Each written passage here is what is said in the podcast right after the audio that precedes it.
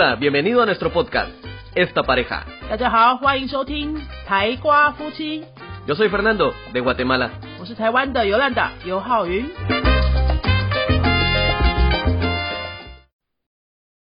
Hello，大家好，欢迎收听今天星期三的台瓜夫妻，我是尤兰达。每个星期三的台瓜夫妻呢，由我尤兰达一个人单独主持，跟各位分享语言学习的方法、心得还有历程。今天要来跟大家聊一个比较轻松的话题，因为太久都不能出国，好多人都在想象出国的画面。那我今天就来跟大家聊聊我二十三岁的时候去西班牙游学的时候发生的事情，还有一些心得。当时呢，我是大学毕业哈，我大学念的是新闻传播系，福大的新闻传播系。那为什么要去西班牙游学呢？是因为我大大学的四年呐、都在学西班牙文，我都在外面补习自己学的哈。大学毕业的时候呢，我就觉得，哎，我的程度那个时候大概是在 A dos 吧，哈，A two 左右。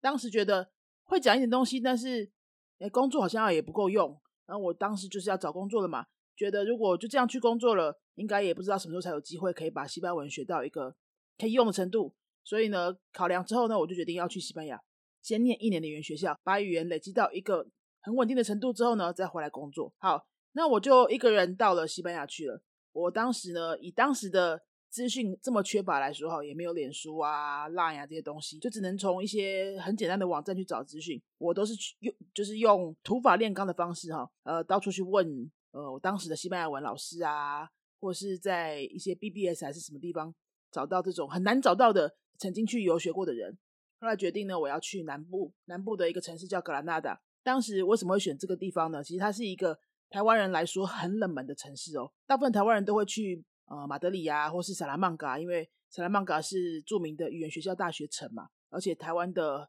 很多大学的西班牙语系都有跟萨拉曼卡有合作。可是我就决定，我既然都要去西班牙了，我要去一个没有台湾人的地方。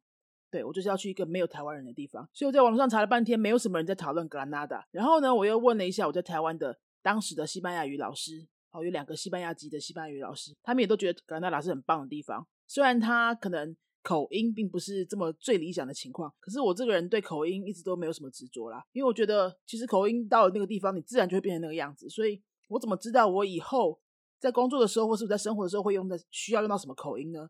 况且我在台湾已经学了四年。的西班牙语都是跟巴塞隆那人啊，还有马德里人啊，还有北部的人啊去学的西班牙口音，我觉得也够了吧，哈，所以我就决定好就去格兰纳达，而且呢还有另外一些条件，是因为它在南部，它天气很好，冬天也不会太冷，呃，我很怕冷，所以我就直接先跳过北部了。另外呢，他的生活水准，就是说费用啦，哈，生活水平的那个要支出的部分就还蛮低的。因为它是一个南部，有点像，我觉得像台湾的台南这种感觉，就是好吃的很多，资源也很多，观光的东西也很多，有大学城，然后住宿啊又不会很贵，而且啊，大家知道在西班牙就是一定要吃 tapas，对不对？格兰纳达呢是少数的城市，就是 tapas，你只要点饮料，tapas 是不用钱的，所以你只要去一个酒吧里面吃 tapas，你只要点一杯饮料，大概是一两欧，他就会送一个小 tapas。那以当时的物价来说，我大概就点两杯饮料、三杯饮料，哎，三块、四块欧元就可以吃非常饱。所以这时候，对于对于这种穷学生来说，这样的生活消费啊，真的是非常非常适合的。好，我就去了格兰纳达。我现在回想起来呢，我觉得应该是我这辈子过得最爽的一年了，真的就是过得最最爽、最悠哉、最自在，然后收获很多回忆也很多的一年。虽然当时呢有很多困难要卡关，要自己去。突破，可是回想起来，这一年真的非常庆幸自己有去，然后也很感谢家人那时候有让我去。那我觉得有几个学习的点可以跟大家分享。现在大家想说要去留学啊，或是游学啊，如果说要把目标看得比较重的话，就会很聚焦在说，哎，那我去几个月，我的西班牙文一定要怎么样怎么样不可。但是我现在回想起来，哈，其实留学游学语言能力当然是是很基本的一个要求，但是它并不是。并不一定会成为你人生当中最最最珍贵的一个收获之一。好，我意思是说，你语言是一定会好的。如果你在一个合理的生活情况下，哈，你把自己的生活累，就是说经营的还可以的话，你的语言通常不会说都没有进步，一定都会有一些该有的进步。但是我觉得学习更多的反而是其他的部分。我要跟大家分享五个点。第一个是。就是我们在台湾的学习环境，如果我们在台湾补西班牙文啊、补法文啊、补什么文，我们的同学都是台湾人嘛，所以大家的思想文化背景是有点接近的。可是如果去国外的语言学校的话，班上的同学全部都是不同国家的人。以我那时候来说呢，我同学有香港、中国、瑞典、美国、德国，还有奥地利，然后这些国家，这些国家的人都是我二十几岁的时候，那时候的我第一次可以有机会哇。在班上就这么多国家人一起学习，然后我的冲突就很大，因为在台湾的时候，我在台北的一些补习班补西班牙文，那大家都很很客气啊，也很乖啊，哈，那老师问什么大家就答什么啊，呃，有时候大家就没人没人答话的时候，我都可以自己抢答哈，然后你大概讲什么也不会太奇怪，这样子就是一切都很平顺。可是如果你在西班牙的时候，我就突然发现。哎，台湾人或是亚洲人，就真的完全就是没有声音哎，因为那些西方学生都好会表达哦，他们的西班牙文并不一定有比较好哦，他们用的字哦，也不一定都是有多厉害的字，有些都是蛮简单的东西，就是他们很愿意表达，然后也很敢于表达，所以我才上课一个礼拜，我就觉得非常挫折，就是哎，我明明也没有学的比较差。为什么我都讲不出东西来？或者说我根本不敢讲，或者说我在讲之前呢，会想东想西，会觉得不知道他们会怎么看我啊？他们会觉得我们这亚洲人很怪啊！哈，我们现在在欧洲啊，他们西班牙人长得差不多啊！哈，然后西班西班牙人会不会觉得说，哎，那些欧美的人是讲东西比较对啊？我就是很多小剧场在那边自己会乱想，然后就很少讲话。那我们班上的另外两个亚洲同学也是差不多的情况。那那边的老师也都知道，他们教很很多国际学生嘛，他们也常常都会说。亚洲学生真的都很客气、很乖、很尊师尊重道，可是啊，口语哈，就是常常会被人家给忘记。所以我觉得，光是这一点哈，就可以足以给我们够大的这个学习上的刺激，就是走出台湾之后，去跟一些不同国家的人一起学习。不管你进步多少，你光是看到别人是怎么学习的，哦，别人的这个应对进退，还有上课的参与的方法、态度，然后对于自己表达的这种自信，这些常常去观察。我觉得这样就已经有很大很大的收获了。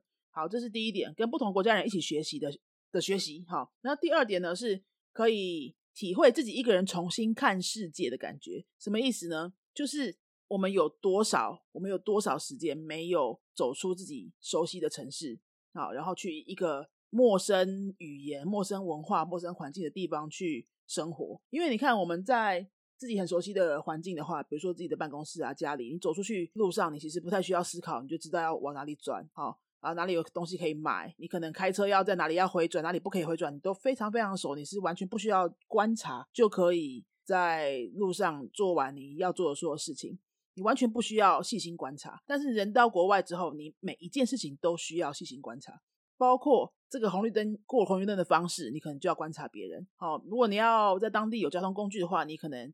要观察的事情就更多了，或者说，哎，你看到别人的超市是怎么买东西的，好，别人的交通系统是怎么弄的，你要用哪一种卡才可以坐什么车等等，你每一件事情都必须要用另外一种眼光去观察，那就会逼着你就是用一个很不同的心态去看这个世界，你就会觉得哇，原来世界上有这么多事情是值得我们去注意的，但是平常我们在。自己熟悉的台湾就可能工作忙啊，然后每天的日子差不多啊，你就麻痹了嘛，很难去花一个什么心思去观察一个很小的事情。所以你在国外的时候，你就会发现说，哎，怎么连进去一个便利商店都这么有趣？因为每个东西都不一样啊。它不一样的时候，你就会吸引你的目光，你就会提高你的警觉性跟注意力，然后你就觉得生活比较有趣了。那我觉得我在西班牙的这一整年呢，其实到要快要回来之前，每天都还是可以看到好多好多觉得很新鲜的事情，可以好好的去体会自己一个人重新看世界的这种感觉。好，这是第二点。那第三点呢，要稍微黑暗一点点，就是你要挑战面对孤独这件事情，面对孤独这件事情。是什么意思呢？就是你飞机飞到那个地方，其实你下了飞机之后，整个国家应该就是没人认识你，很合理嘛，哈。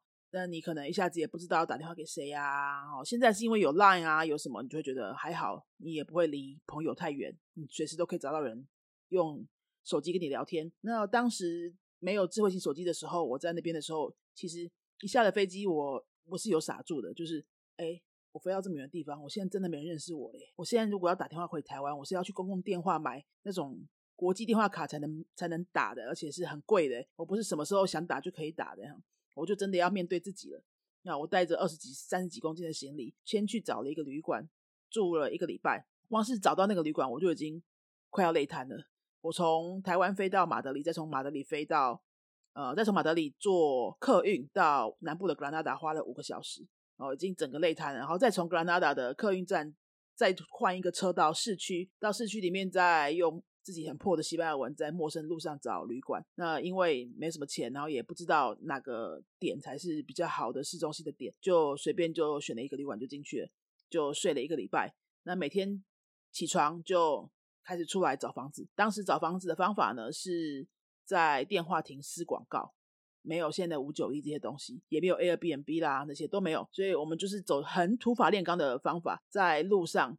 去走每一个电话亭，去看他们电话亭上面贴了什么广告，就一张一张的撕。撕回去之后呢，就找个咖啡店坐下，拿出纸本地图，然后对照那些地址打电话，看要打哪几个电话，对照几个地址，然后去研究那个路线，看怎么走比较顺呢？一个一个去约房东，让我去看房子，非常非常的土法炼钢。那每次在打电话的时候呢，都很都是一个很大的挑战，因为以一个西班牙文阿斗 程度的这种。学生来说的话，你打电话去跟房东约，其实就还蛮困难的了。然后要听懂他说的地址啊，然后交通方式啊，然后约几点啊等等。其实一天就只能看一两间房子。回到旅馆的时候，哎，就面对自己一个人的房间呐，你也不知道要跟谁说话，也没有办法马上上网就可以用什么视讯软体跟人家聊天，因为当时都没有嘛。其实你就会马上感受到那种，哎，我到底是来干什么？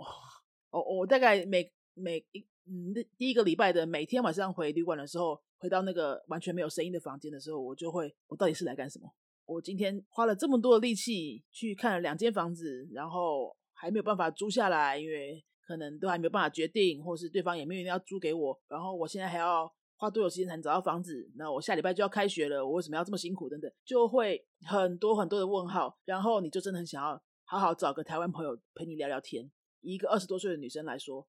你就很希望有个朋友可以陪，可是那时候就没有啊，还是要撑下来啊。你就好不容易申请了一年的学生签证，对不对？可以去那边念书，就还是要撑下来啊。那包括不止就是第一周找房子这段时间，其实到后来一整年的时间都要一直面对挑战孤独这件事情，因为你也不会马上有朋友。即使你去了语言学校，开始有同学了，同学不会马上变熟。然后我们东方人又比较。内敛一点，所以常常都是被忽略的那一群。可能东方人会自己自成一圈，变成朋友，你还是会觉得怪孤独的。就是说，你都不在那个主流的圈圈里面，我们就是在一个。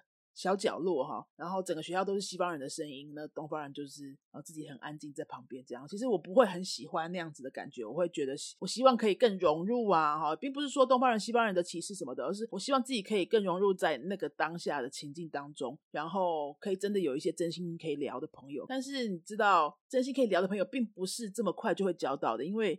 交朋友需要投入啊，需要时间经营啊。你不是随便交了当地的什么朋友就可以什么掏心掏肺的跟他聊天的，也很难嘛。所以常常比如说早上是九点到一点上课哈，我们那个时候是上九点到一点上课，然后两点到五点就是西班牙人的吃饭跟午休时间嘛。其实你上完课一点之后回家就没什么事，你可能就是自己安排那些说下午到晚上的时间，你可能留个两小时做一下早上的作业啊，哈，然后你也没有。要打工，你也没有其他的课业压力啊，你也没有其他的什么朋友可以约出去的时候，你就真的很无聊，就真的要面对这种孤独。你是我们当时上网的话，哈，哎，我记得我上网是要去网咖哦，因为家里没有无线网络的，那我租的房子是没有无线网络的，要去网咖，去网咖就是照时间算算费用啊。其实你也不会就是一直赖在那边上网。然后像现在这样子漫无目的的上网，当时去上网就一定是有事想好要做什么。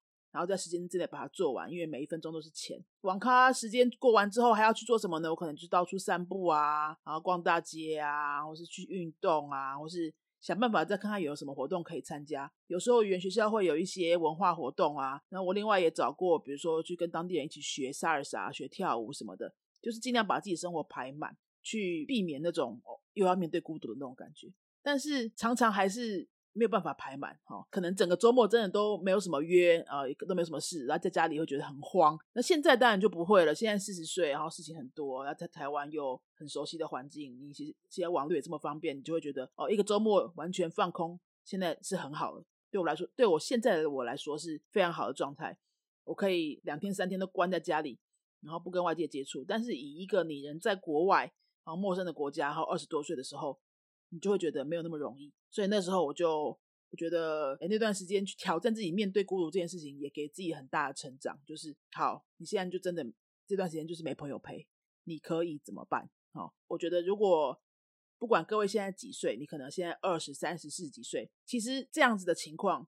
在台湾跟在另外一个国家，你都会一定是不同的感受，然后成长性也一定会不同。所以我还是很建议，即使你现在已经很能够面对孤独了，还是很建议你可以到国外去体验一次，然后再去重新透过这样子的历程去认识自己。哎，我在身边都没有好朋友的时候，我可以怎么样面对自己？好，那第四点呢？我觉得要谈的是那个激发潜能，什么意思呢？就是。